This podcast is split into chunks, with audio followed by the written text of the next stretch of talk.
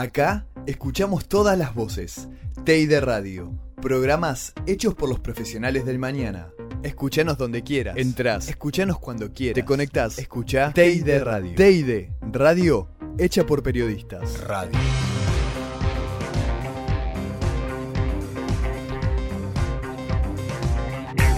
Mondo Cronela Literatura. www.nuevaliteratura.com.ar ¿Escuchás eso? Empieza Radio Constrictor.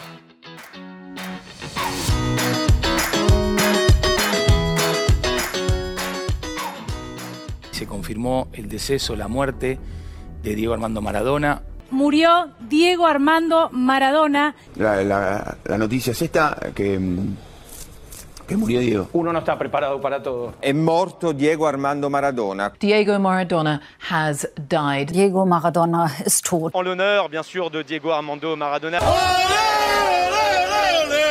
Diego!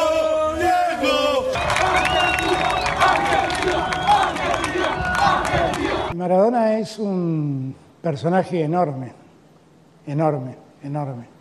Los argentinos por ahí no, no somos conscientes. Y yo prefiero ese Diego, ese Diego que, que nos divertimos, que la pasamos bien, que lloramos, que sufrimos. Muchos de los recuerdos que cuando los rememoraba me producían una sonrisa, solo por lo que hizo en esos 100 metros por 70 yo creo que la vida le valió la pena. Diego es un fenómeno como, como tipo, como ser humano, un corazón enorme, se brinda entero por todos. Maradona fue un artista, la dimensión de, su, de la repercusión de su arte tiene infinidad de reconocimientos. Lo que remarco mucho la calidad humana, la humildad, la grandeza, la simpleza. El tipo que se sacaba unas zapatillas real para dárselo a un jugador, a un compañero o a un pibe que pasaba por la calle. Son, es, un pedazo de vida, Es un pedazo de vida que se te va y que festejaste. Que el tipo fue feliz jugando al fútbol, nos representó durante toda su vida en el mundo, que el mundo lo valora más allá del futbolista. Capitán, gracias por, por haber hecho tan feliz mi vida, tan feliz mi vida. Yo no pensaba que iba a ser tan feliz después de ser jugador de fútbol. Muy bien, Leo, muy bien. Con la 10 con la de Newells. Así reflejaba el mundo entero la pérdida, eh, el mejor jugador de, todos los tiempos del fútbol. Una muerte que no se esperaba con 60 años, ¿no? En un cuerpo que por ahí vivió 300, como, como se viene diciendo este último tiempo. Una persona que vivió como quiso y salió de lo más abajo de Villa Fiorito y conquistó el mundo, conquistó todo lo que podrían llegar a conquistar una persona, como en aquel video, en aquella entrevista, ¿no? Su sueño era jugar un mundial. No solo lo jugó, lo ganó, fue figura. Dominó todo. Un mundo que se queda por, ahí más que nada, que trasciende.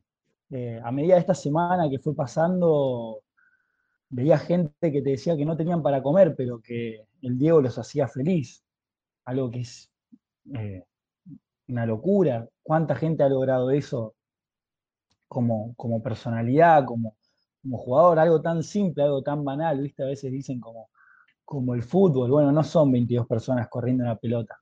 No es nada más eso. Si el fútbol fuese eso, ya estaría muerto también, ¿no? El fútbol se manchó. Hoy en día claramente lo sufre, está de luto.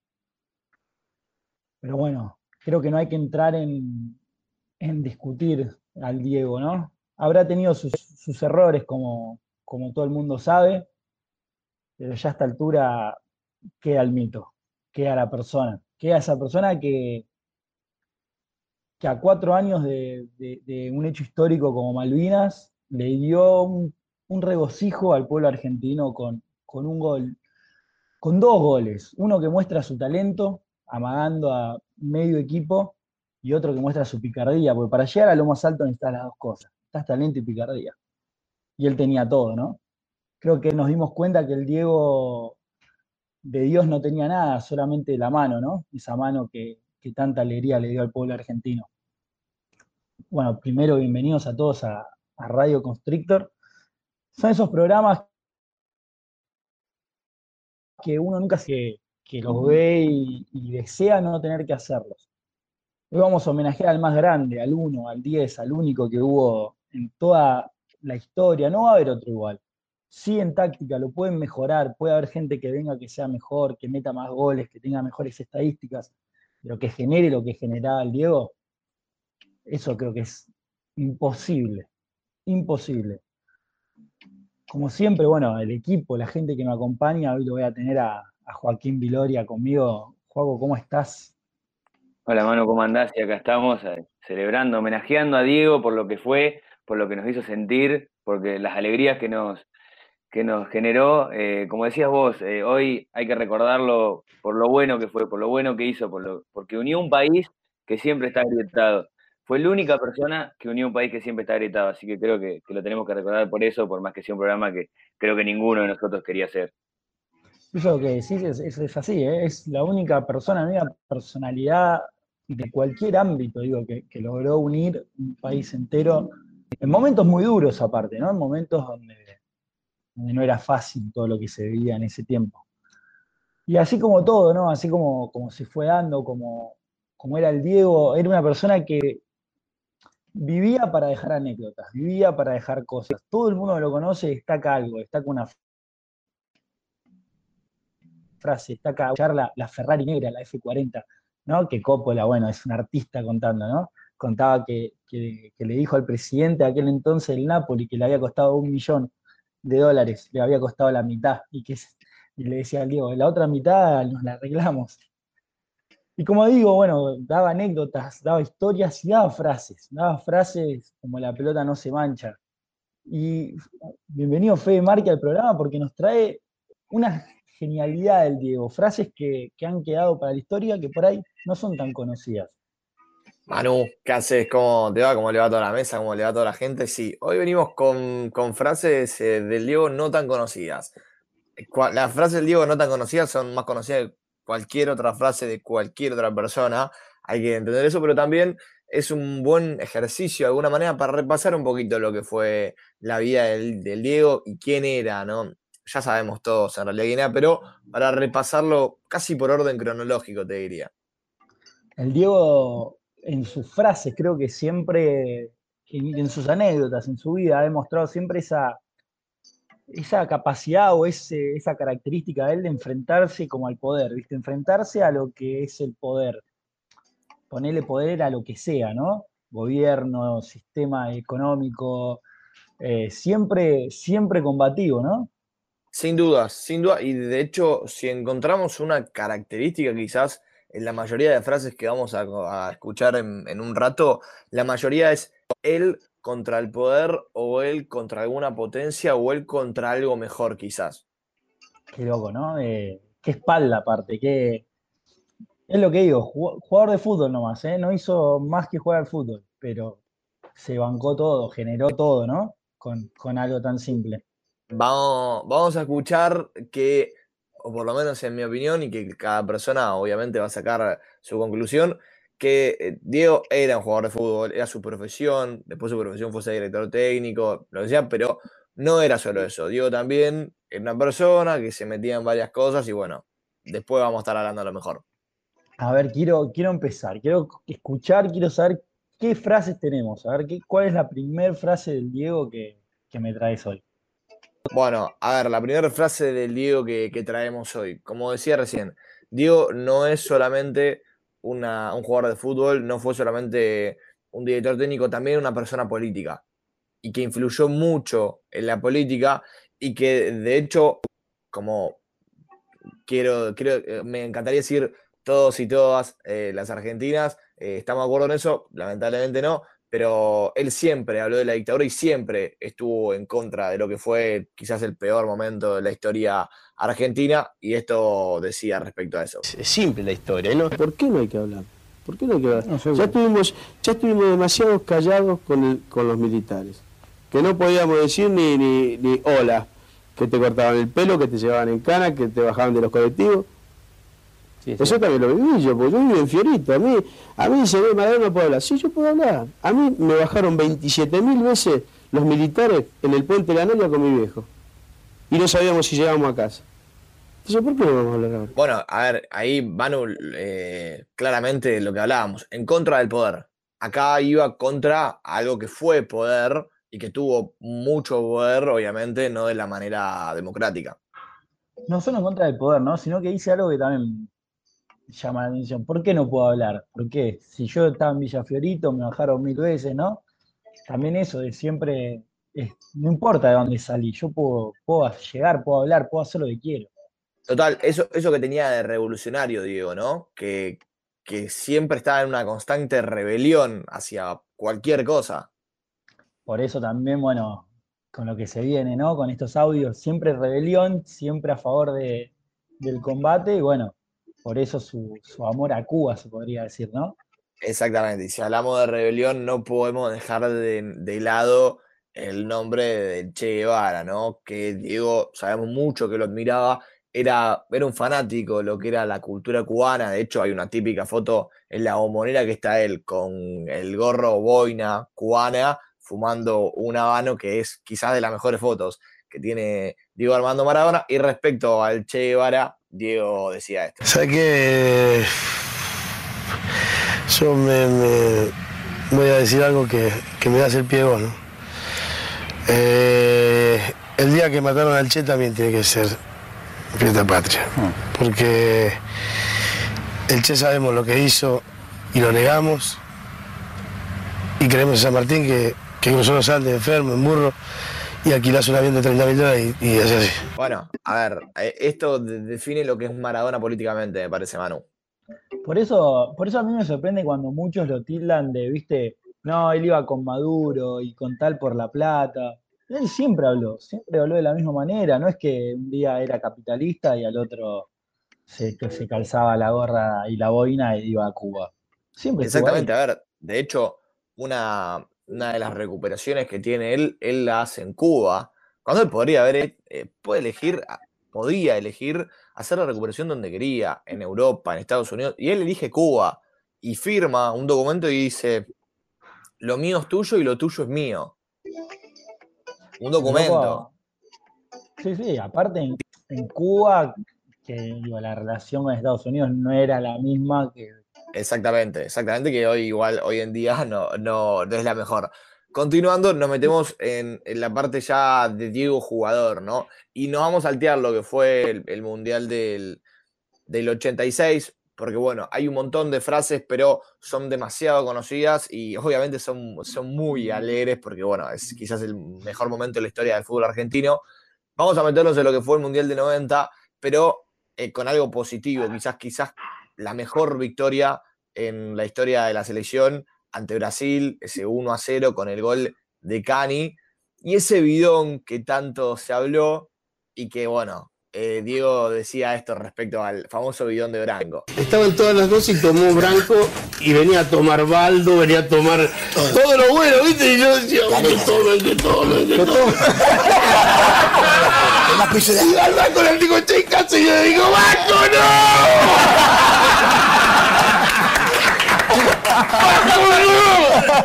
Y Galindo, claro, se salvó Careca y se salvó Baldo. Yo quería Baldo, yo a Baldo le decía, dale, Galindo, dale, Galindo. No es un calor bárbaro. Te juro, se dieron cuenta justo. Porque Branco agarró y hizo así, y viste, Branco se la tomó toda, pateó la televisión y bueno, Branco se la tomó toda y Argentina lo terminó dejando afuera del Mundial a Brasil. Una Brasil que pintaba para campeona. Te la tomaste toda, Chihuahuencha le habrá dicho a, a Branco, sí, sin ninguna duda. A Branco. Sí, sin ninguna duda, sin ninguna duda. Eh, porque bueno, eh, ese partido creo que lo seguimos viendo todos los argentinos y las argentinas y nos seguimos emocionando como si fueran el 90. Hay personas como yo, por ejemplo, que no lo vi ese partido, no lo pude ver en vivo. Ahora, era entrador el Diego, ¿eh? te contaba una anécdota. Podías estar una hora que te armaba toda la escena, se acordaba de todo, ¿viste? Cuando, cuando contaba era muy, hasta, hasta los detalles se acordaba. Sí, eh, eh, eh, Diego era un gran contador de anécdotas. Era un gran contador de anécdotas. No estoy seguro, por ahí acá voy a pifiar, pero es el mismo partido donde, donde Ruggeri siempre cuenta que fueron al, al entretiempo y Bilardo no dijo nada, salía a la cancha, eh, Bilardo los agarra y dice, bueno muchachos, si se la dejamos de pasar a lo de amarillo, vamos a ganar. E, Es ese partido, es ese partido que, que, claro, estaban todos en el estadio diciendo, ¿dónde está, dónde está, dónde está Carlos? ¿Dónde está Carlos? Un- Una indicación, tírame, Carlos. Y aparece solo, y de hecho aparece en el túnel, no aparece en el vestuario. En el túnel, ya de la cancha y dice, ah, me olvidé decirles una cosa, si se la gana la de amarillo, vamos a perder el partido. Un fuera, un fuera de serie, Carlos. Y bueno, después de ganarle a Brasil, Argentina tiene que jugar contra Italia, que era la selección local. Ese partido se dividió. La mitad de los italianos quería que gane su país, la otra mitad quería que gane Argentina por Maradona, por todo lo que el Diego estaba haciendo en Nápoles. Y Argentina termina ganando, termina eliminando a Italia del, del Mundial. Y un año después al Diego le da el doping positivo, le da a Maradona y le da a Canigia el doping positivo, le da a los dos. Y bueno, Diego decía esto respecto al doping, otra vez enfrentándose a lo que era el poder. Ahí se comieron la gallina más grande de la historia. Ahí fue cuando, cuando eh, pasó todo lo que pasó. Después me dio el doping a mí, le dio el doping a Canigia, pero eh, después no hubo nadie más. eh. El fútbol italiano, salvo Maradona y Canigia, nadie toma un geniol. A ver, esta es la clara interpretación de lo que decíamos antes, ¿no? El Diego peleándose contra el poder, el Diego peleándose con una potencia, el Diego enfrentándose a algo mayor quizás. Aceptando igual, eso también es, es algo que, que se lo destaco. Él siempre aceptó sus errores, ¿eh? Solo que después te decía, o sea, no somos los únicos, acá hay otra cosa.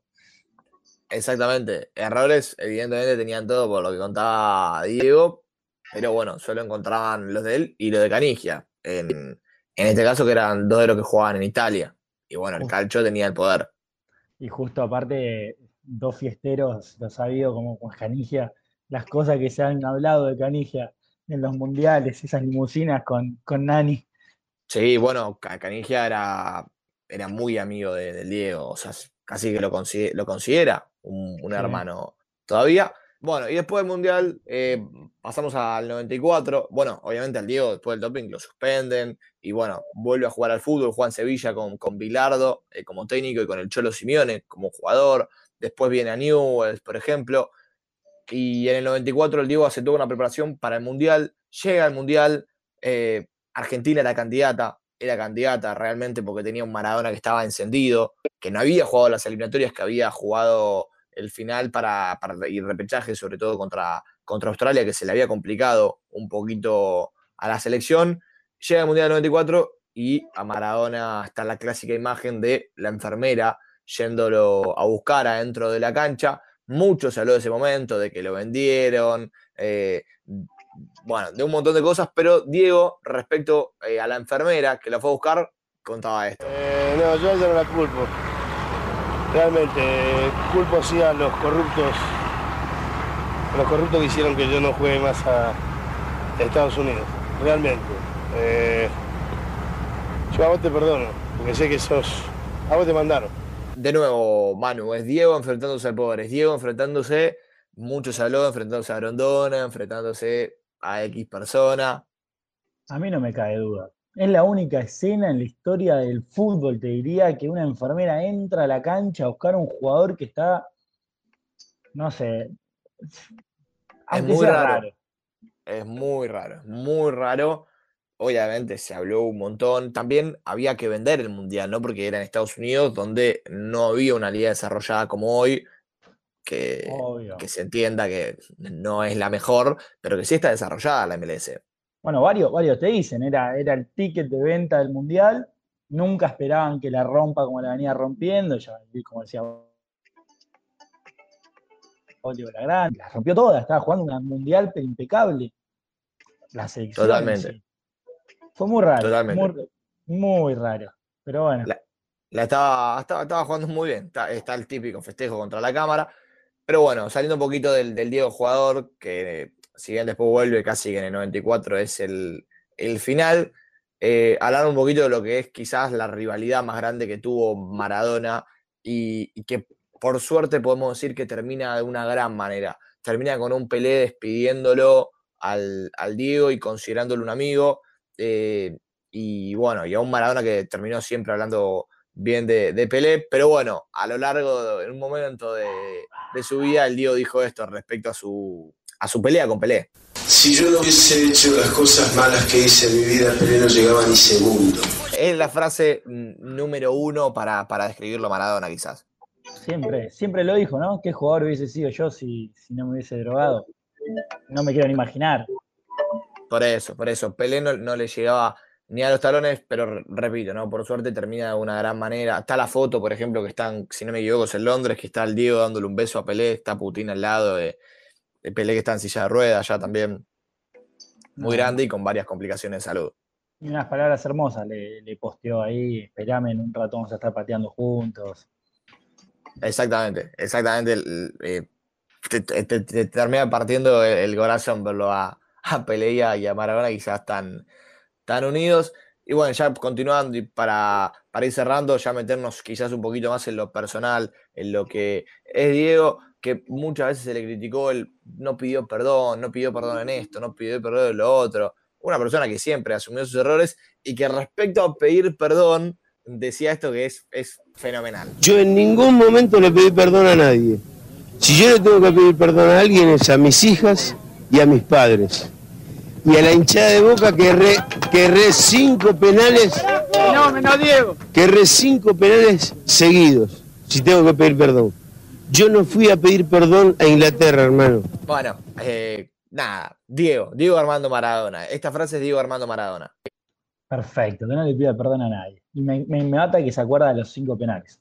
Eh, y por eso tiene que pedir perdón a la hincha de Boca. Es, es, increíble, bueno, en un momento donde se hablaba mucho de que, de que, había ido a pedir perdón a Inglaterra, algo que no tiene que pedir perdón porque es un gol en un partido. Inglaterra jugó, como Maradona también lo dijo, el mundial que gana Inglaterra, la pelota pica 6 metros fuera del arco, entonces.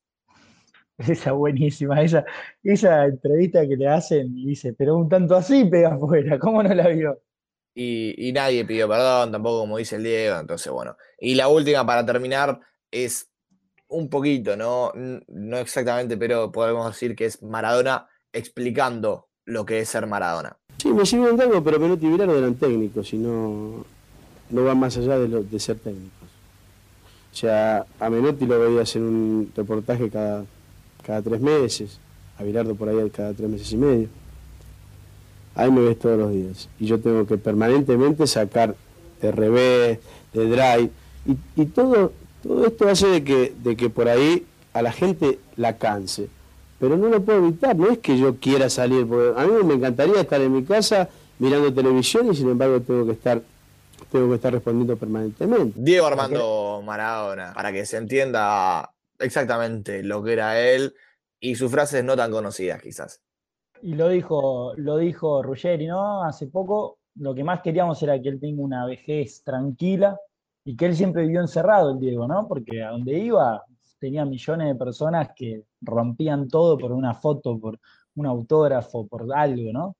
Solo él puede mover eso. Exactamente, exactamente. Lo que decía Ruggeri era que ellos iban a la plaza con sus hijos y él no lo pudo hacer nunca.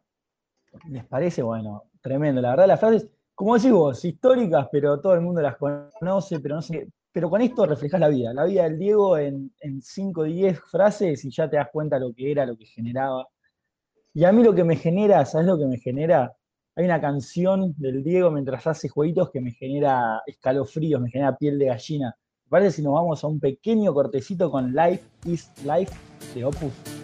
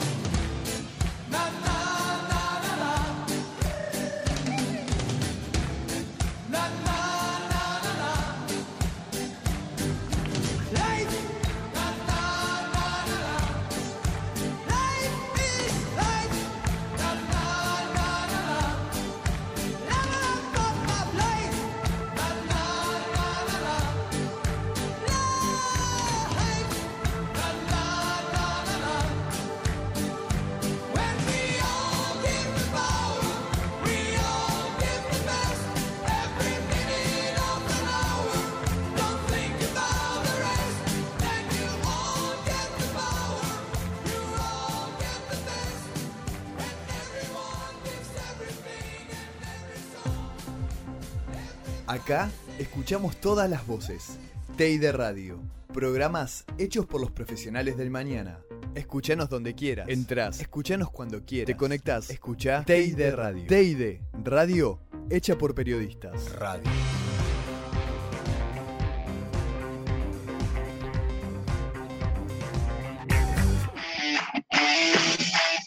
Imposible no escuchar esa canción y no verlo al Diego haciendo jueguitos con los botines desatados. Eh, la verdad que tenemos un programa ahora en un rato nomás. Vamos a tener una entrevista para que todos sepan. Vamos a estar entrevistando a Ángel Bernuncio. Él fue un ex jugador de Mandillú y de hecho fue el que marcó el primer gol de Diego en su era como director técnico. Ahora, bueno, estábamos recordando un poco las frases, un poco todo. Y yo siempre me pregunto, ¿no? Cada día es una historia, pero cada día tiene su Kim Viloria que, que siempre nos trae estas historias, estas cosas, estos detalles, estas efemérides hermosas. Juaco, ¿cómo andás? Manu, querido, ¿cómo estás? Y así es, hoy traemos para el especial de Diego tres efemérides eh, cercanas, con fechas cercanas a lo que fue el 25 de noviembre, el día que, falleció Maradona. Así que ya directo vamos a empezar. La primera que traemos es del 17 de noviembre de 1993. Ese día Argentina juega el repechaje, el único repechaje de la historia que juega Argentina para jugar el Mundial del 94 eh, y gana con 1 a 0 con gol de Gabriel Bastituta. La característica que tiene ese partido es que Maradona se había retirado de la selección después del Mundial de Italia 90, eh, tras el doping, él no había vuelto, no había jugado en las eliminatorias. Eh, Argentina en la última eliminatoria pierde 5 a 0 con Colombia, ese histórico partido con esa goleada. Y después en el repechaje, Basile lo llama a Diego para jugar eh, la ida y vuelta contra Australia. En la ida se empata, empatan 1 a 1 eh, en Sydney. Y en la vuelta, en el Monumental, Argentina gana 1 a 0 eh, con gol de Gabriel y clasifica finalmente al Mundial del 94 que hace poco, hace, recién ese momento recordábamos. Increíble, ¿no? Ese mundial, sí, lo decíamos con, con fe hace un ratito, estas historias que, que, que, uno no se lo imagina, Argentina perdiendo 5 a 0 con Colombia y yendo en repechaje con Australia, y que encima le costó, o sea, encima se complicó el partido, ¿no? Sí, sí, sí. Y la, la siguiente efeméride es dos días después, un 19 de noviembre, preta de 2008, y volvemos con las clasificaciones complicadas a mundiales, porque recordamos el día que Diego Maradona debutó como entrenador de la selección argentina, fue un amistoso contra Escocia, fue victoria 1-0 en gol de Maxi Rodríguez, pero no sé si ustedes recordarán lo que sufrimos para jugar el Mundial de Sudáfrica. Yo solo me voy a acordar una escena increíble que es cancha de River, lluvia torrencial y Palermo entrando y metiendo un gol hermoso y el, Diego tirándose de palomita. Esa imagen es impresionante. Esta efeméride trae, para mí trae directamente a ese día, ese día Diego tirándose de palomita al piso, festejando la clasificación.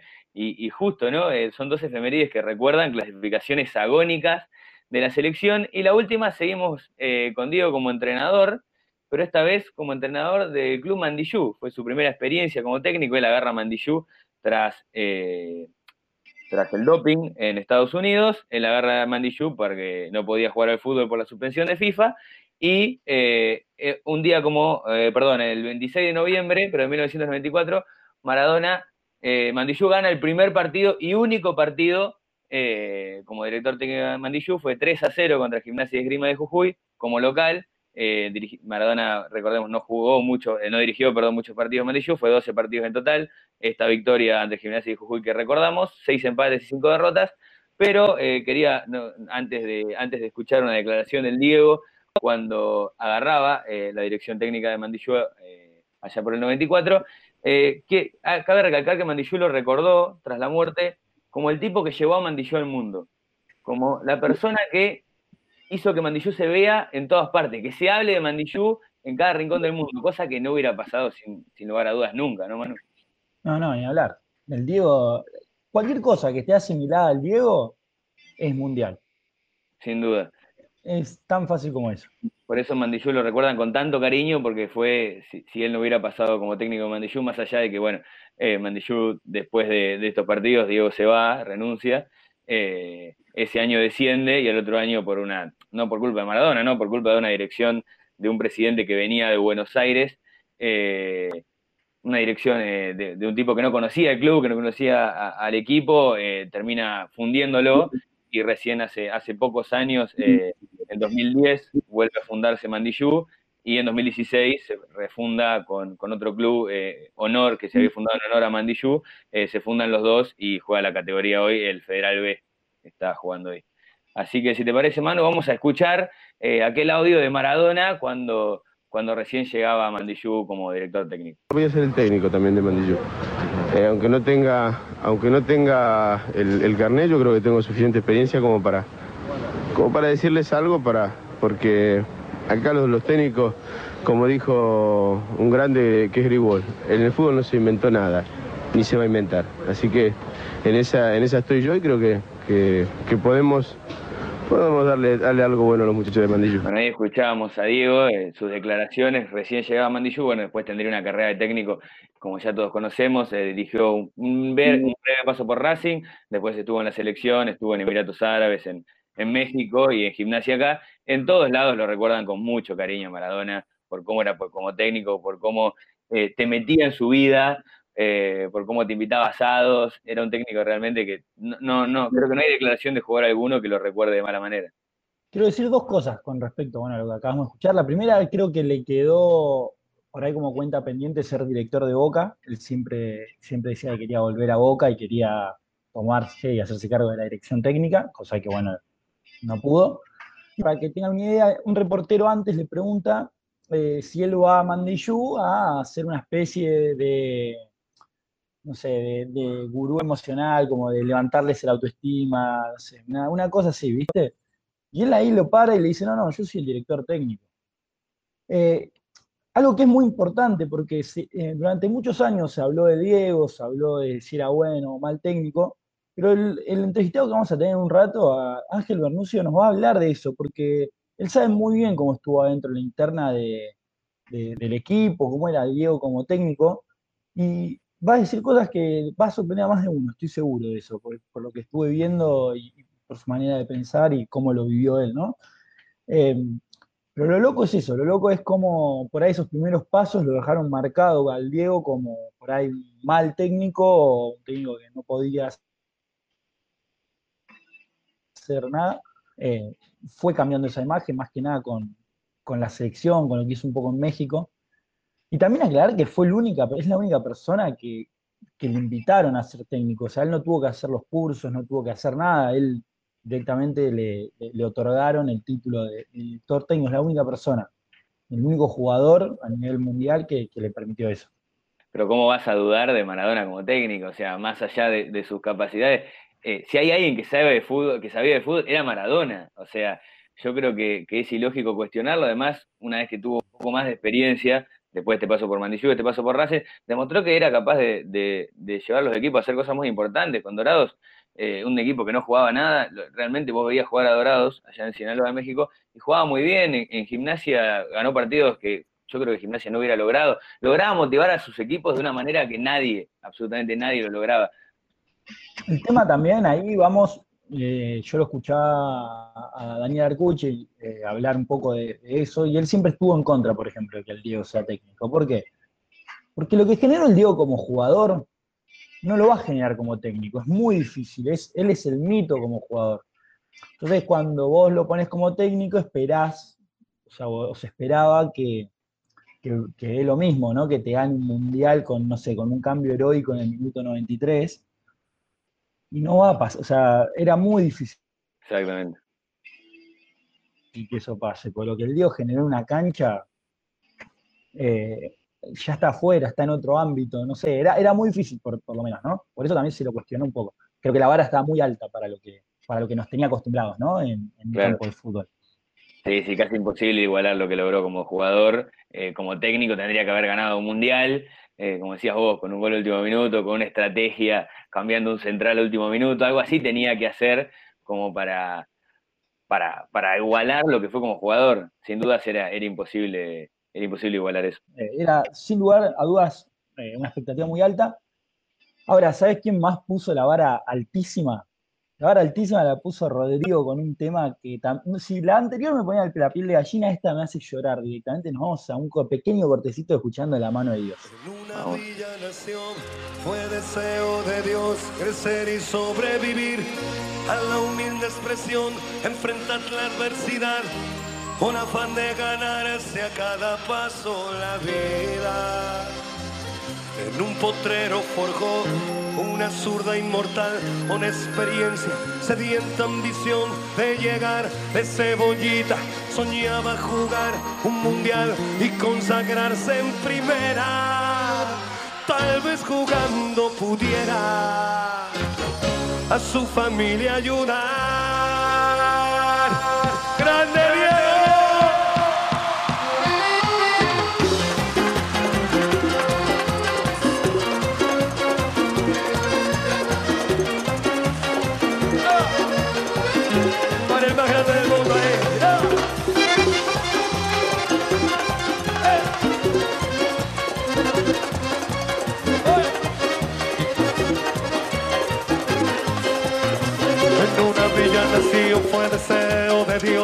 Y sobrevivir a la humilde expresión, enfrentar la adversidad con afán de ganarse a cada paso. Acá escuchamos todas las voces. de Radio. Programas hechos por los profesionales del mañana. Escuchanos donde quieras. Entrás. Escuchanos cuando quieras. Te conectás. Escucha de Radio. de Radio hecha por periodistas. Radio la numerología del deportista de la fecha, acá en Radio Constrictor. Ya sabemos, viste, que el Diego trasciende. le decimos Dios a algunos, otros sí, otros no. El que tiene algo místico el Diego, ¿no?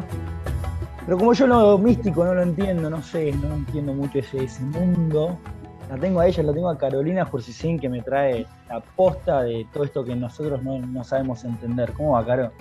¿Cómo andan, chicos? Bueno, como ya decíamos desde el principio, un programa muy especial, un programa distinto, en el que en esta sección vamos a hablar obviamente de Diego Maradona, pero desde otro punto de vista lo vamos a conocer más eh, todavía desde la mirada de los números. Hoy hablamos de Diego Maradona. Vamos a hablar un poco de las características generales de su numerología y vamos a empezar por la fecha de nacimiento. Él nace un 30 de octubre de 1960. Si observamos la fecha de nacimiento, el mes, al número le está seguido por un cero. Ese cero nos habla de una protección divina que yo creo que en Maradona está más que claro que él la tenía, ¿no? Porque cuántas veces estuvo al límite y siempre este, salió adelante. Si sumamos la fecha y el mes de nacimiento, el número que nos da lo podemos asociar directamente con su cuerpo. Él tenía, eh, ese número está potenciado a su vez por el cero, con lo cual tenía que cuidar extremadamente su cuerpo eh, o tener cuidados con su cuerpo.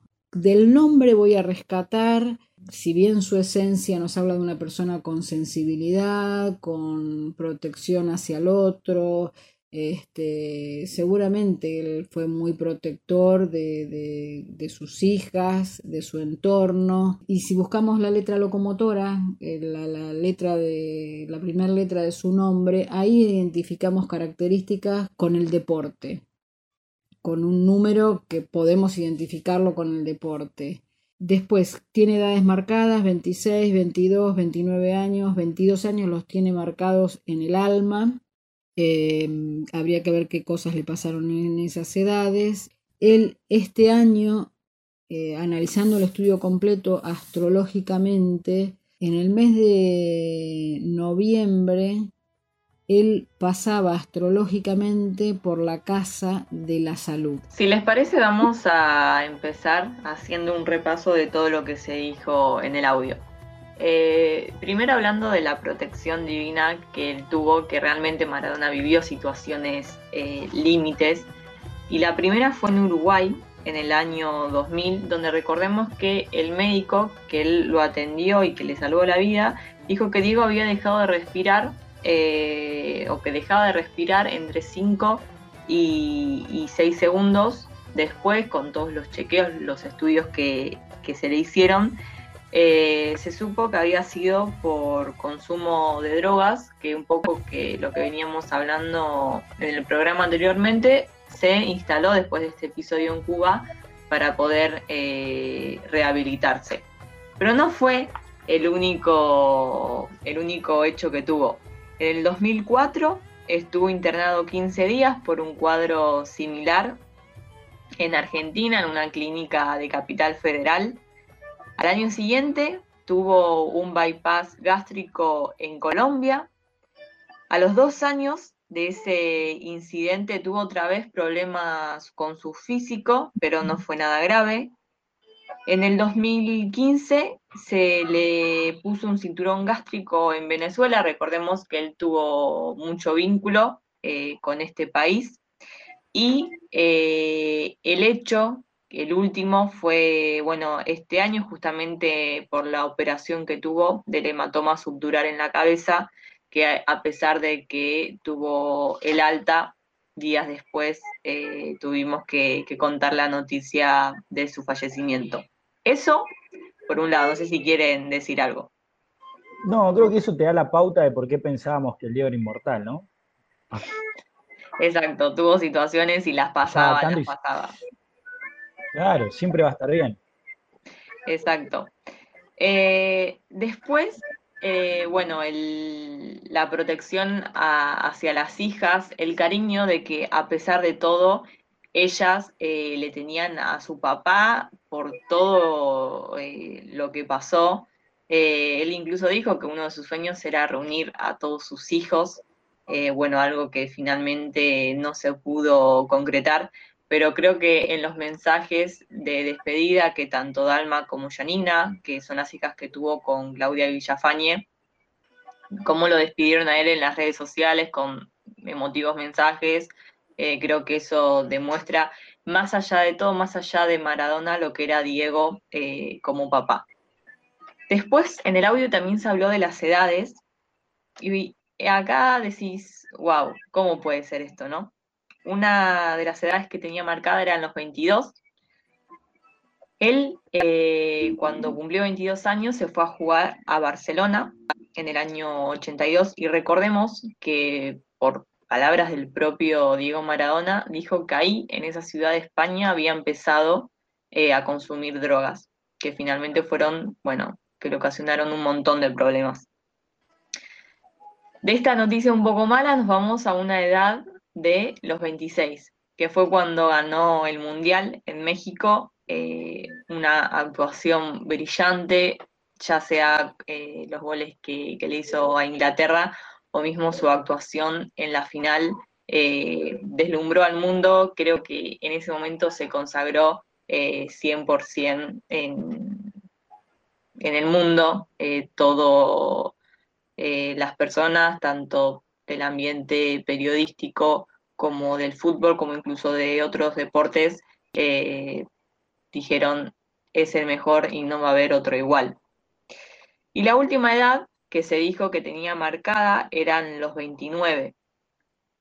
Él eh, en ese año fue campeón con Napoli, digamos que fue su, la temporada en la que más brilló en Italia, porque en esa temporada consiguió el primer título internacional del equipo italiano que fue la Copa UEFA, hoy la conocemos como eh, Europa League.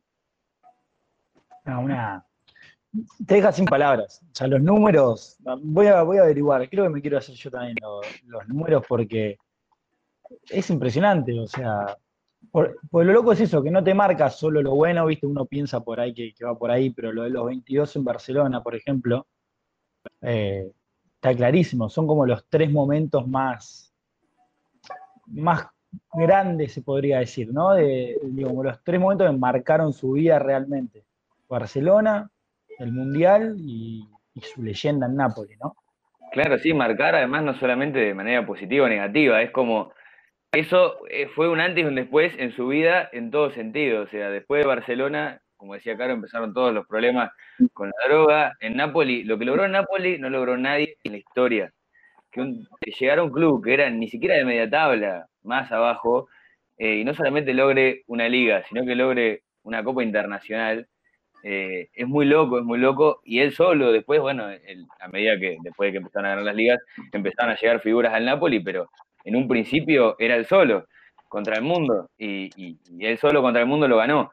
Eh, bueno, sin duda el Mundial del 86, que, bueno, ya sabemos todos por qué, está marcado. Creo que no, es necesario decirlo, el gol a los ingleses, la mano de Dios, el Mundial, indescriptible.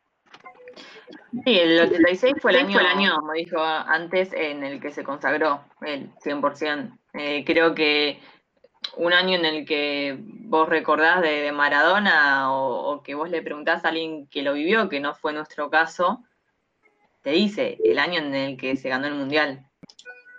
Es que está claro, deslumbró al mundo, ahí, deslumbró al mundo, ese fue como el, el hito más grande. Pero ojo, lo del Napoli también refleja otra cosa, que era lo que hablábamos con Fede, que era esa, esa, esa actitud de, de combatir, ¿no? Esa actitud de ir contra el poder en Italia está eso, el sur contra el norte, viste, el norte como la parte más aburguesada, más de clase alta, el sur como el sector de, barrios más bajos, más populares.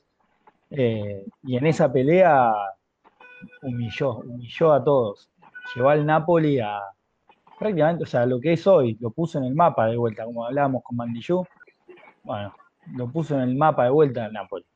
Algo impensado hasta el momento, pero Pregunta ya que está, cuando fue el tema del análisis, ¿no? Diego, el tema de la muerte, ¿eso se, tiene en cuenta, por ejemplo, para, el análisis o, se deja medio de lado? Eh, mira, una de las cosas que surge cuando alguien eh, muere es decir, bueno, ¿qué tenía? ¿Qué energía tenía para este mes? Eh, no es que te sale muerte, pero en algunos casos, como bueno, él le salía eh, cuidado con el cuerpo, eh, el tema de la salud, que vos te tenés que, cuidar más en ese mes, en esa fecha. Pueden salir fines de ciclos que dependiendo cómo está la persona, uno lo puede asociar. Por ejemplo, uno de nosotros concluye la facultad, ¿no?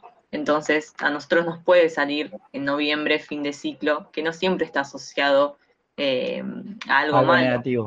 Exacto. Eh, en el caso de él, como se venía tanto cuidando el tema de, la salud y, todo eso, bueno, se lo asoció a eso y finalmente pasó lo que pasó. Está claro, está claro que los números son todo y, hay que hacerle caso, ya a todos se los recomiendo, pero está claro que reflejaron al Diego exactamente, en todo sentido. Eh, no se puede decir mucho, la verdad, porque el Diego trascendió, trascendió con esos años específicos, y como hablamos de cada uno de, de esos, de, ese lugar donde pasó, cómo, cómo se marcó. Está muy claro, y digo, para que piense que esto es Wikipedia, le pido que mire otros programas porque los números no le erran nunca. Eso es algo que no tengo ninguna duda. Y ahora sí, ¿les parece si, nos vamos, con un, poco de tema antes de, que, tener al entrevistado ya lo tenemos ahí medio esperando? Vamos a ir un pequeño corte escuchando Maradó de los Piojos, ¿les parece?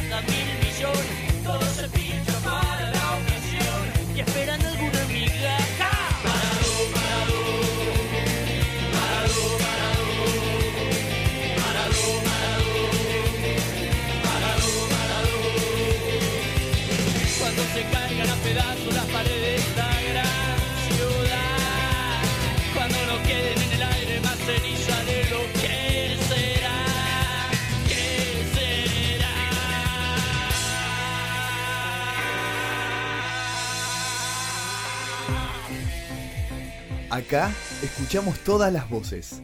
TEI Radio. Programas hechos por los profesionales del mañana. Escuchanos donde quieras. Entrás. Escuchanos cuando quieras. Te conectás. Escucha TEI Radio. TEI Radio. Hecha por periodistas. Radio.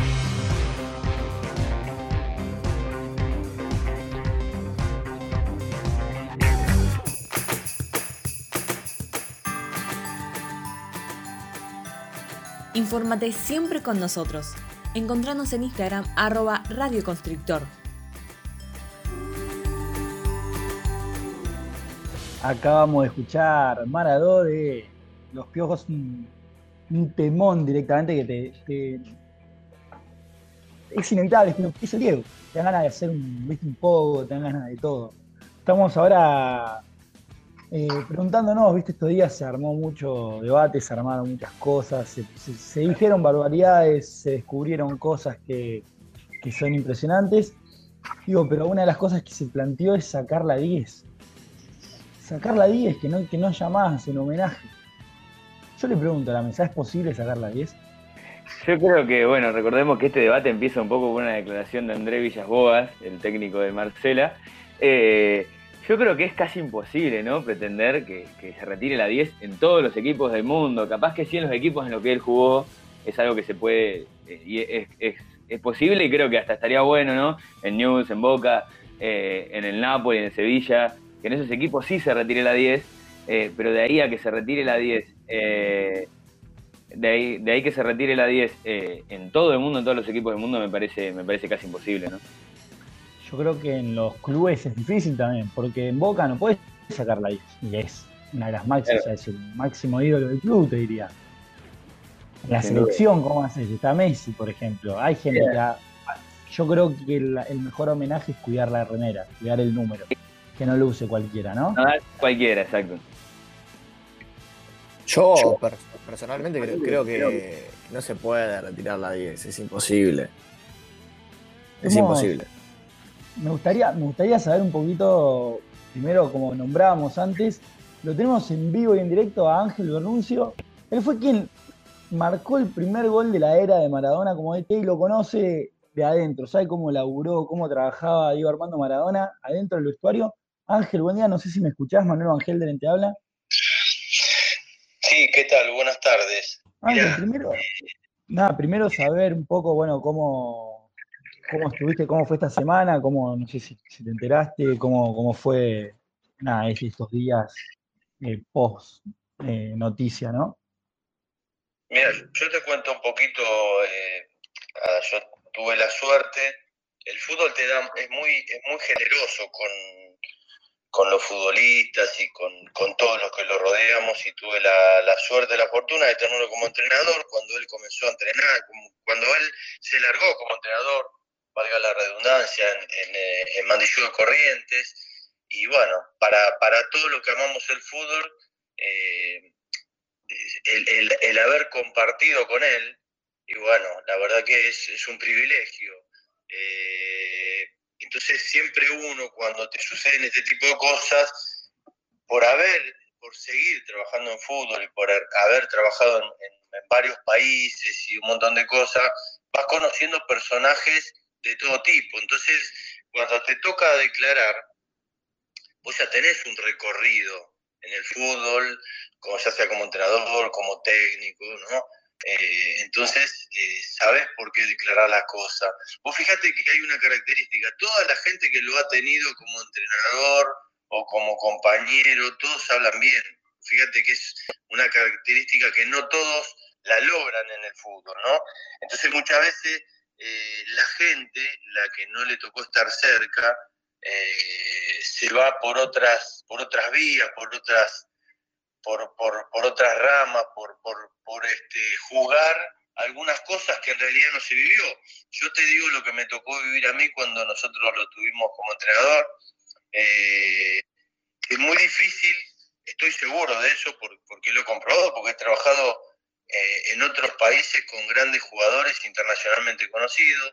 Entonces es muy difícil mantener el, piso, eh, estar equilibrado, es muy difícil eh, la humildad para, para mucha gente. En este caso era todo lo contrario. este caso fue todo lo contrario, conocimos a una persona muy humilde. En esos años él estaba con la, con la mamá, el papá y con, con Claudia y sus hijas y sus hermanos. Entonces su entorno que tanto se habla hoy era el entorno familiar, que todos sabemos eh, por, por, por nuestras vidas personales que lo mejor que te puede suceder es tener tu entorno familiar, porque es el que, más allá de las diferencias que puedes tener, siempre es tu hermano, siempre es tu hermana, siempre es tu padre, tu madre, tu hijo, tu hija, entonces nunca, eh, o sea, nunca, nunca hay una, una, parte mala, más allá de que todos nos equivocamos, ¿no? Entonces tuvimos la suerte de conocer a alguien eh, que nos, eh, por lo menos a los que tuvimos en ese, en ese año, nos sorprendió, nos flasheó por, por la humildad que tenía. Y si vos querés comparar, y vos decís, bueno, si él te, explicaba algo como entrenador, te decía, pegale así, y la clavaba en un ángulo, estoy seguro que muchos de nosotros teníamos que patear muchas pelotas para clavarla en un ángulo, por ejemplo, ¿no? De, un arco. Entonces, él siempre todo lo, en esos momentos lo, hacía desde, desde, la igualdad, desde el buen trato. Se preocupó mucho eh, en estar cerca siempre de los jugadores, en corregir. Entonces, bueno, nada, eh, por eso los que tuvimos ese año, yo por lo menos hablo de, este punto, de lo que yo conocí, de lo que compartí. Y así tuve mucha posibilidad de compartir con, con su familia, con su, en ese momento su mujer Claudia, sus hijas, eh, sus hermanos, su padre y su madre. Entonces, bueno, este, nosotros, yo por lo menos hablo de otra cosa, hablo del Maradona, eh, del Maradona que realidad es, ¿no?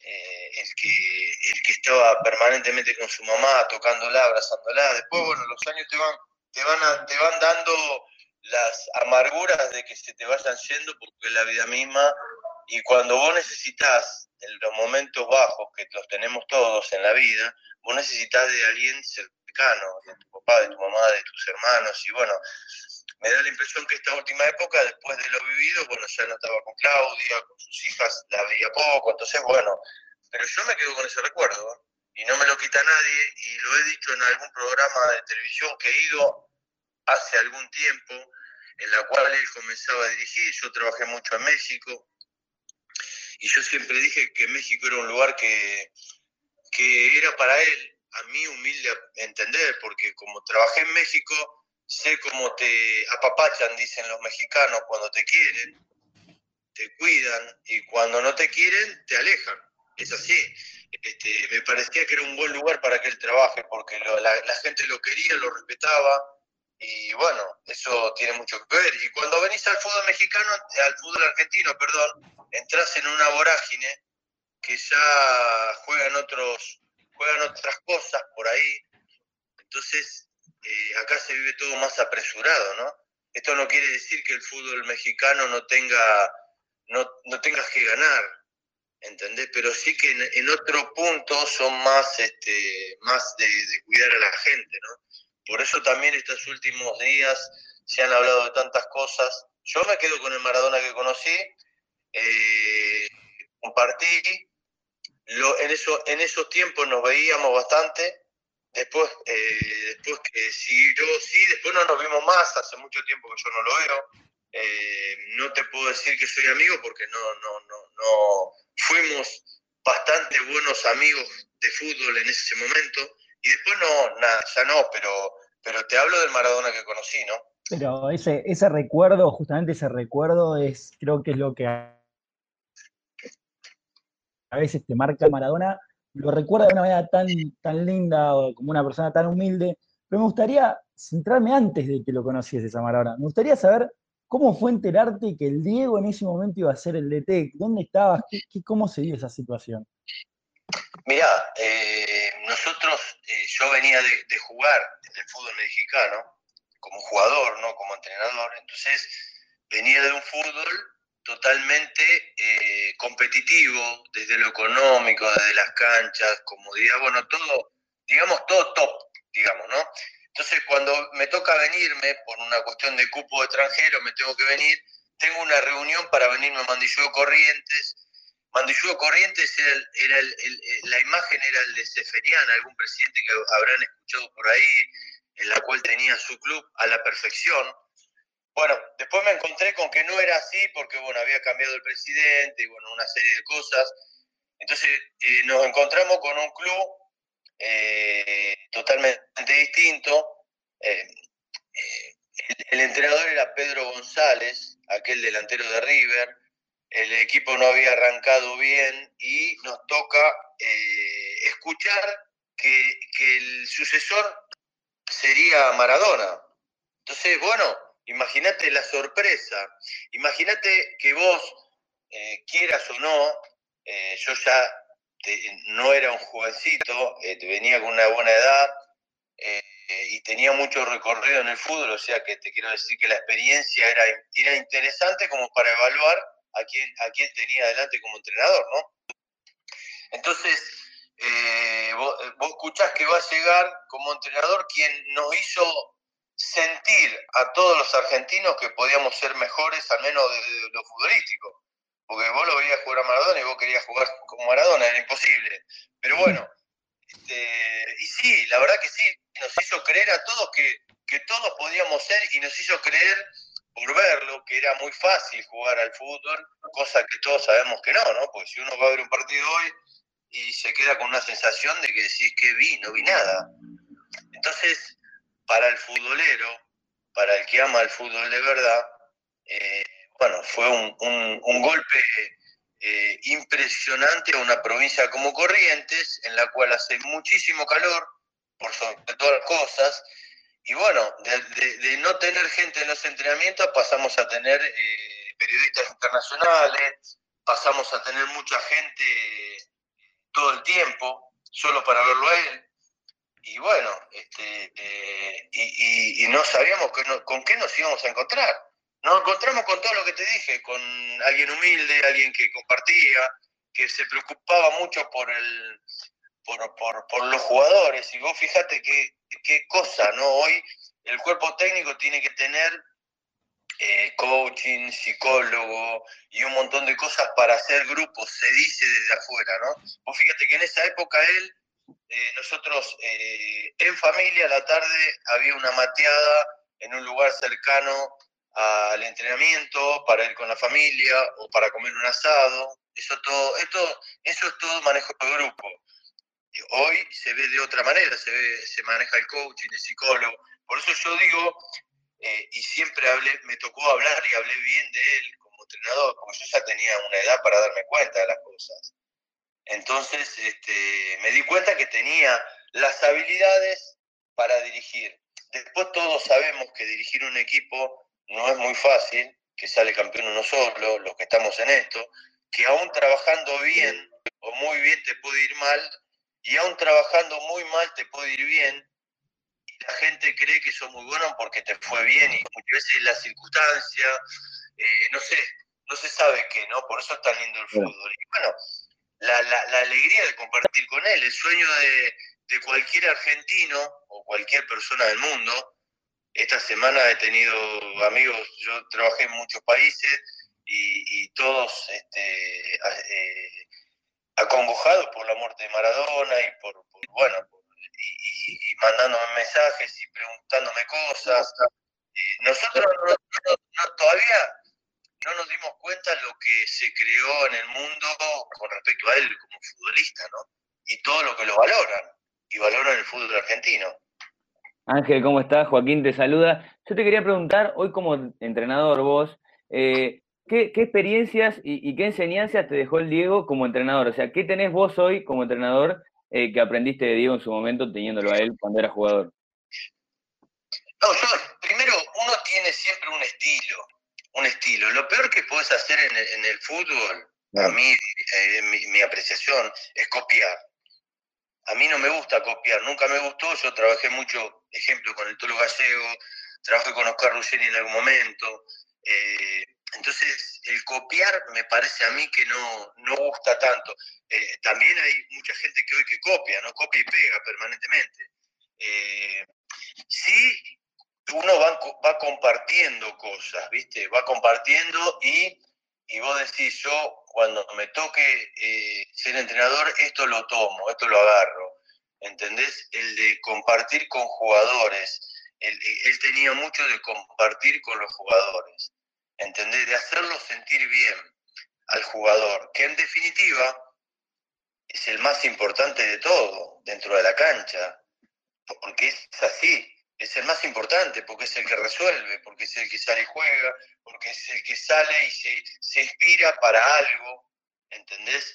Y eso sí, eso sí me agradó muchísimo eh, que él compartía. Yo tengo la, hoy me pasa, he trabajado en la selección de Perú hace no mucho tiempo y tengo la, la, la, la, costumbre y, de, juntarme a comer con jugadores y, de compartir y de preocuparme un poco por su familia y de, y de, estar cercano. Yo creo que eso es un valor fundamental y él lo tenía.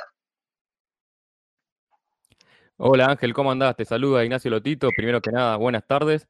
Eh, aquel día del, del, partido de Mandillú contra Rosario Central, por la fecha 6 del torneo de primera, eh, que vos marcás un verdadero golazo. Eh, ese día Maradona estaba en la platea con, junto a Lalo y tu gol lo gritó casi colgado el alambrado. Eh, ¿Vos lo viste? ¿Qué fue lo que hablaron en el vestuario después? ¿Ese día dónde lo ubicás en tu carrera? Mirá, lo ubico en un lugar muy... Y, vuelvo, primero aclaro lo mismo. Primero te saludo. Este, y, aclaro lo mismo que aclaré muchas veces, porque esto se ha, escrito un libro no hace mucho tiempo, eh, antes de que Diego le suceda lo que le sucedió, y se habla sobre eso y me han preguntado sobre eso.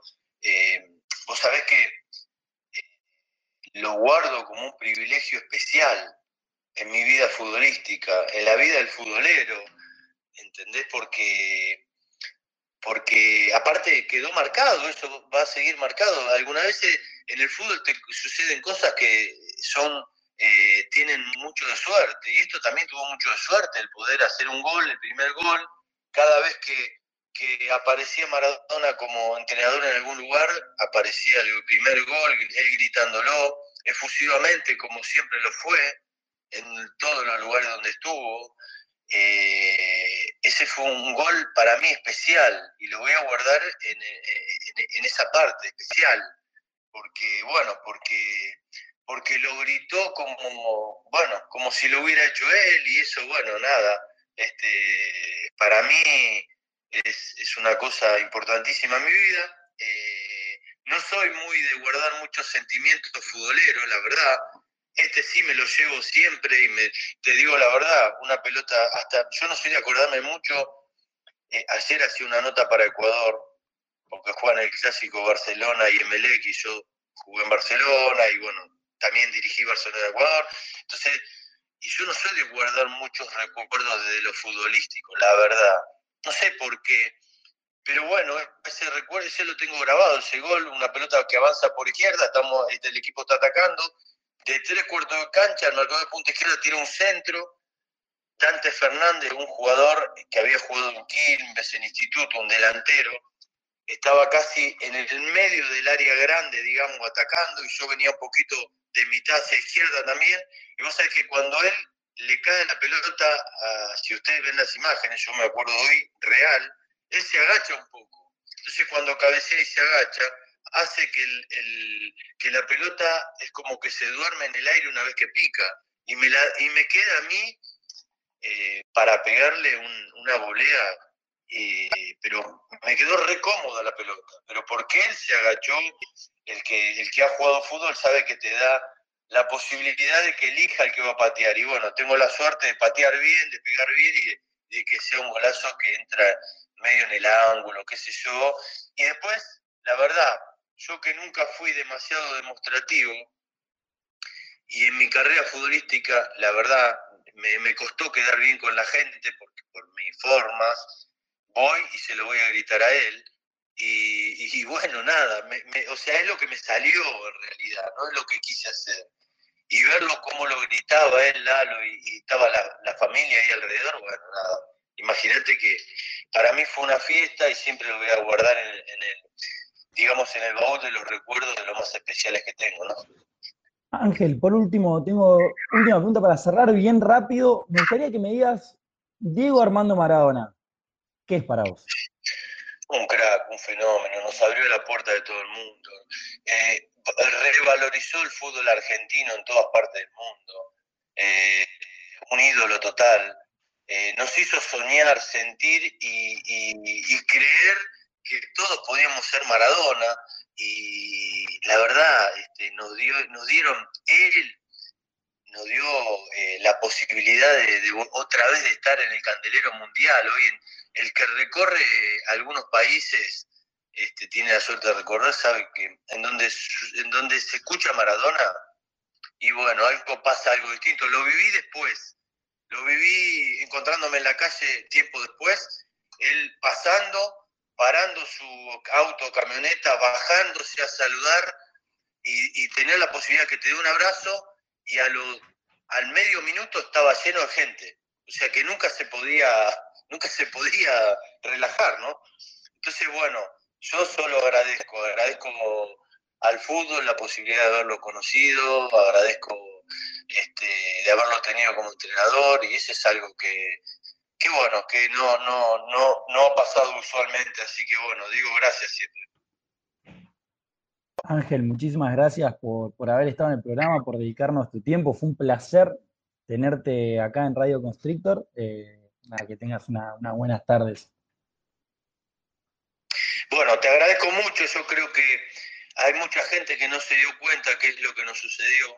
Eh, el, mundo futbolístico, no solo de acá, del mundo, está de luto y, va a ser por mucho tiempo. Y estoy seguro, mirá que a mí me gusta Messi, eh, a mí me gustan los buenos jugadores porque estoy seguro que no va a haber otro igual. Eso estoy segurísimo, porque trabajo con esto y porque ando por muchos lugares y, y no, no va a haber otro igual. Así que le mando un abrazo grande, le deseo lo mejor, ojalá que tengan unas lindas fiestas y que nada, que esto cambie, que esto mejore y le deseo lo mejor también en su emprendimiento. Igualmente, Ángel, muchísimas gracias por tu tiempo. La verdad que es como dice, ¿eh? no hay nadie en el mundo del fútbol que hable mal de Diego. Siempre lo marcan como esa persona humilde que ayudaba, que, que, te levantaba, que sabía unir, ¿no? Eh, pero bueno, en relación, hablábamos justo un poquito antes también de, la remera del 10, y es por eso que pienso que la remera, que eh, no sé si al hubiese gustado, si le hubiese gustado sacarla, no sé qué piensa, por ejemplo, Nacho Lotito, que, no, eh, bueno, Manu, eh, un poco justamente lo que decía antes Juaco, esto, este debate surge a raíz de, los dichos, de las declaraciones del técnico del Olympique de Marsella, y la verdad que me parece una locura llegar a pensar de sacar la 10. Sinceramente creo que no se puede sacar la 10. a Messi no le puede sacar la 10, no le puede sacar la 10 en la selección, no le puede sacar la 10 en el Barcelona. Eh, creo que sacando la 10 del mundo futbolístico, un poco se lo va a olvidar a Maradona y justamente la mejor manera de recordarlo es que la 10 siga estando. Bueno, un poco también eh, se debatió la semana pasada de si la fecha de la Copa de la Liga Profesional, que se pasó a llamar Copa Diego Armando Maradona, se tenía que jugar o no. Finalmente se jugó, después otro debate para ver si gimnasia eh, era necesario que juegue a los tres días del fallecimiento de su director técnico. Eso sí me llegó a parecer una locura de que hagan jugar a gimnasia, pero todo lo que dicen es la mejor manera de recordarlo a Maradona es jugando, es eh, dentro de una cancha, con una pelota, lo que a él siempre lo hizo feliz. Totalmente, totalmente de acuerdo. Y bueno, vamos a un pequeño corte antes de ir llegando por el el final de este programa de Radio Constrictor. Nos vamos escuchando a los ratones paranoicos con una canción que es hermosa, se llama Para siempre Diego. Quisiera ver al Diego para siempre, gambeteando por toda Es verdad que el Diego es lo más grande que hay, es nuestra religión, nuestra identidad quiero que siga jugando para toda la gente. La mejor zurda, no quedan dudas. Con su corazón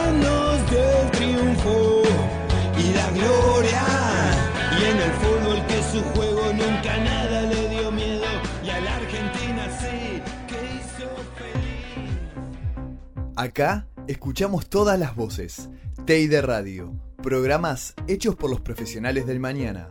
Escuchanos donde quieras. Entrás. Escuchanos cuando quieras. Te conectás. Escucha Teide Radio. Teide Radio hecha por periodistas. Radio.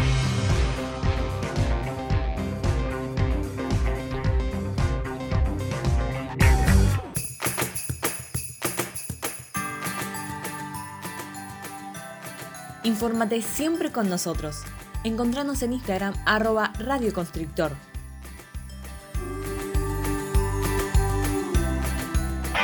Bueno, para el pueblo lo mejor, ¿no? Diego Armando Maradona, que no solo nos deja un legado de fútbol increíble, sino que un nombre que va a representar al fútbol por toda la eternidad. Y lo loco es que deja muchas cosas. Y entre las cosas que deja, dejó un club de fútbol también, no sé si, Nacho. Así es, Manu, bien como vos lo decís. Eh, hoy voy a contar la historia del Club Atlético Diego Armando. No se llama Club Atlético Diego Armando Maradona, sino que se llama Club Atlético Diego Armando, fundado hace tres años en Mercedes, provincia de Buenos Aires. Lo cierto es que Maradona siempre trascendió todo. Maradona excedió y excede los límites de, cualquier pasión. Tuvo millones de homenajes, eh, desde miles de canciones hasta homenajes en películas, en series, una iglesia con su nombre, pero nunca un club de fútbol profesional, entre comillas, eh, tuvo su nombre. Eh, nos vamos a remontar al inicio de todo esto y el amor por Maradona, digamos, en la, gente de, Mercedes, nace con una peña de Boca que se llama eh, la Peña de Boca Diego Armando Maradona, fundada en 1991, justamente allá en Mercedes.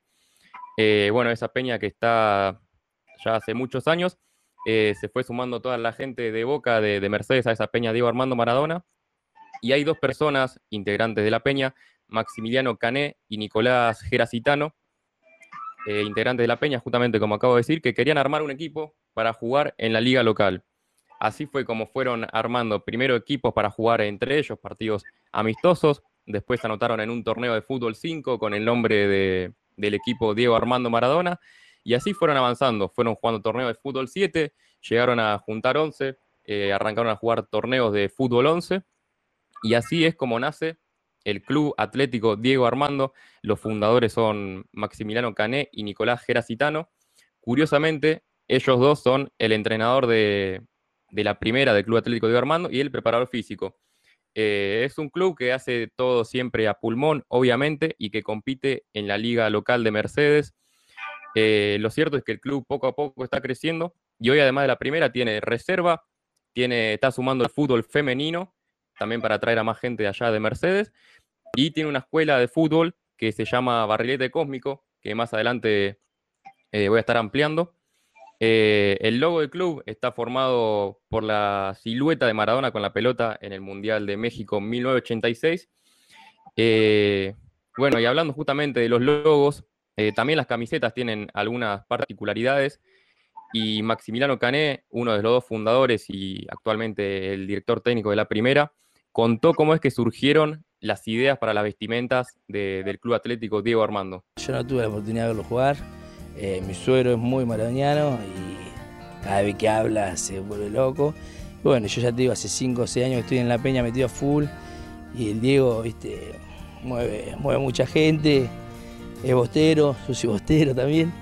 Y bueno, la idea fue eso, ¿viste? Eh, crearlo con los colores de Boca, porque sabemos que el Diego es hincha Boca, pero a la vez están los colores de Argentina también, porque el Diego argentino y creo que a muchos los dio mucha alegría. Creo que fue el último que los dio tanta alegría. Bueno, eso te marca un poco justamente de que Maxi y Nico, los dos fundadores del Club Atlético Diego Armando, no lo vieron jugar en vivo. Y eso te marca un poco de todo lo que fue trascendiendo Maradona de que a todo lo que puede llegar, eh, más, bueno, eh, hablamos la semana pasada en gente como nosotros, todo lo que nos marcó a nosotros Maradona, que somos personas que no lo vimos jugar en vivo la mayoría. Y lo cierto es que este club, eh, para seguir adelante, tuvo siempre la ayuda del municipio de Mercedes, ayuda de los vecinos, con rifas, con sorteos, con cenas.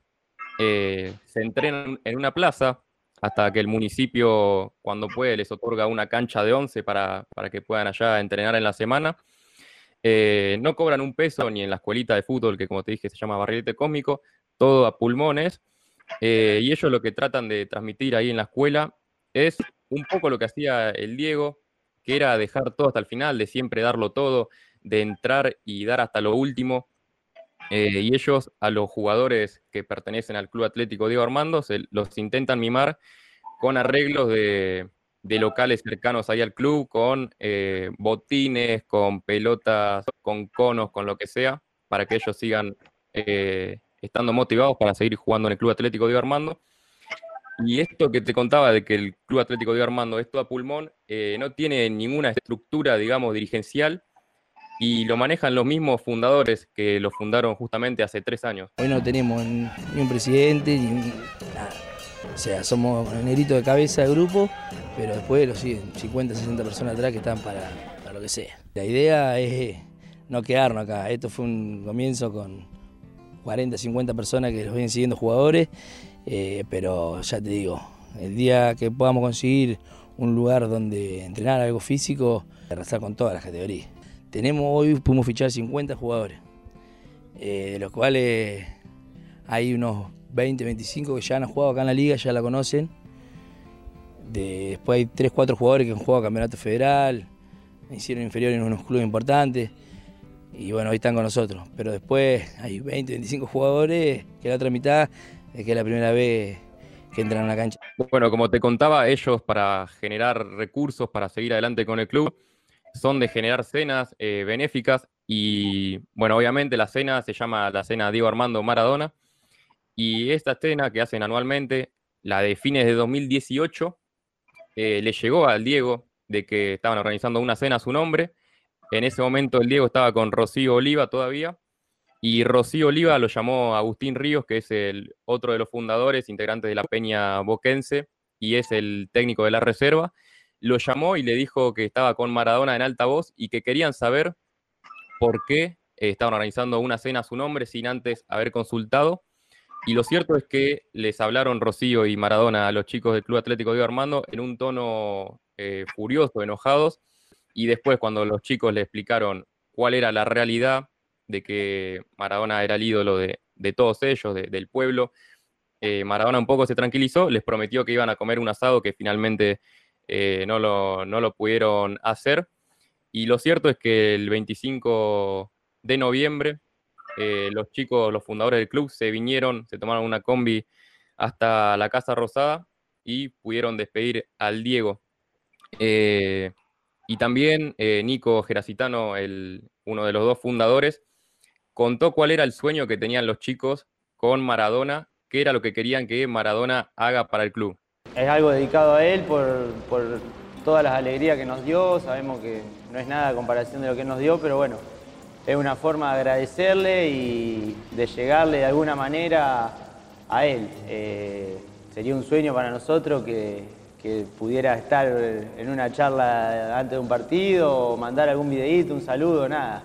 Eh, sería algo, seguir cumpliendo sueños. Yo creo que esto ya cumplimos un sueño inexplicable y bueno, si llegara a suceder que el Diego se comunica con nosotros, estaríamos consagrados ya. Bueno, hasta ahí la palabra de Nico Geracitano, uno de los dos fundadores, que contaba que ellos no, no pedían mucho, simplemente un saludo, eh, como mucho que vaya un día a arengarlos antes de un partido, o solamente con un video, con un saludo, ellos ya se conformaban. Bueno, lo cierto es que de hoy en adelante, cuando todo este duelo pase, eh, los jugadores del Club Atlético Diego Armando eh, se van a seguir preparando para el torneo de verano. Eh, bueno, allá van a seguir compitiendo como siempre con equipos como Estudiantes, Vélez, Quilmes, Unión, Palometas, Ateneo, El Frontón, bueno, y muchos equipos más. Y es una obviedad que ellos van a seguir dependiendo de, del aporte de la gente, del municipio, eh, de la pasión con la que sigan trabajando para seguir adelante con el Club Atlético Diego Armando, porque recordemos que no tienen ni una cancha propia, eh, dependen de alguna plaza para entrenar, de si el municipio les consigue alguna que otra cancha. Eh, y bueno, te marca un poco de que ellos van a seguir eh, insistiendo, van a seguir hacia adelante con, poco. Lo loco, es impresionante lo que acaba de contar Nacho, en todo sentido. un club de amigos, fútbol 5, terminaron armando esta cosa impresionante que me contás, que te llame eh, Rocío, bueno, Rocío Oliva, pero con el Diego ahí, primero para medio, medio bardo, ¿no? Medio puteándote, perdón, pero así, ¿no? Porque estás usando el nombre, que es entendible, digo, al Diego, han usado el, Diego, el nombre del Diego para generar muchísimas cosas sin su consentimiento, digo, no deja de ser su nombre, eh, y que después se calme, por eso también, típico del Diego, siempre te lo cuentan, se enojaba, era, era, viste, medio bribón, por así decir, y después cuando entendía, bajaba y se, y se calmaba, ¿no? Eh, pero es impresionante, la verdad que me, causa hasta, no sé, eso es lo que genera el Diego, ¿no? Sí, sí, sí, totalmente. Me quedé pensando en la remera, ¿cómo, cómo era que me dijiste porque combinaron los dos colores? ¿Cómo, la titular tiene los colores de Boca. Bueno, justamente ellos salen de la peña de Boca de allá de Mercedes, que se llamaba, bueno, se sigue llamando eh, la peña Diego Armando Maradona. Y la segunda tiene los colores de la selección. No, no queda más nada. Hicieron el mejor club de fútbol. Lástima, bueno, acá, acá nuestro amigo de Mercedes, que, no, lo, conocía. No podía ser, no podía ser en otro lado. Mercedes es un, agujero negro donde pasa de todo. Sí, sí. Eh, pero no, impresionante, Nacho. La verdad me sorprende, me sorprende como decía, lo, que más me quedo es eso, como un, grupo de amigos, un equipo de amigos, termina con un club de fútbol, entrenando gente en una plaza encima, ¿no? Sí, también el nombre de la escuela, o sea, todo, el nombre de la escuela, barrilete cómico, todo relacionado al Diego impresionante, la verdad. Me, voló, me voló muchísimo la cabeza. Como la verdad me voló la cabeza este, este programa, este homenaje hermoso al Diego, que, como siempre, viste, se habla de esto últimamente. Hay una sola cosa que, es para envidiarle al Diego, ¿no? Porque ganar un mundial, ha habido otros jugadores, digo, esas cosas uno le puede, puede soñar con esos logros, ¿no? Pero si hay una cosa que, es envidiable del Diego es que siempre vivió e hizo lo que quiso. Eh, siempre, siempre se mandó, siempre hizo lo hacía, no le pedía permiso a nadie, no le pedía perdón. Él hacía eso. Cumplió sus sueños, logró hacer todo y dejó una marca imborrable, me parece, en la cultura del, país, ¿no? Deportiva y, en el pueblo argentino, ¿no? Eh, Así que no, impresionante, la verdad, un homenaje completo. Eh, agradecerles a ustedes, bueno, agradecerte a vos, Joaco, por, estar acá al lado, a Caro por traer toda la parte mística, todos estos números que, nos dejaron en claro estos antes y después de, la vida del Diego, a Fede, que también que, nos hablaba un poquito de esas frases, esas cosas que acaban la esencia, la esencia de Diego Armando Maradona, y bueno, y vos, Nacho, también muchas gracias por este, este datito, este club que lo recuerda de una manera tan, tan hermosa, ¿no? Venirse en plena pandemia a despedir a su máximo ídolo y generar tantas cosas lindas para un montón de chicos y enseñarles por ahí ciertos valores. Eh, nada, lo que genera el Diego, ¿no? Como decíamos antes. Muchas gracias, bueno, a Ángel Bernucio también, que, lo tuvimos hace un ratito contándonos las internas, a Mondo Gasparoto por operarnos que, siempre hace malabares para sacarnos al aire. También un saludo especial a Juan Manuel Centurión y a León Boto, nuestros productores ejecutivos. Bueno, esto fue, fue todo por hoy. Eh, mi nombre es Manuel Van Helden, espero que les haya gustado este homenaje al Diego. Esto fue Radio Constrictor y nos vamos escuchando un temón de las pastillas del abuelo de ¿Qué es Dios?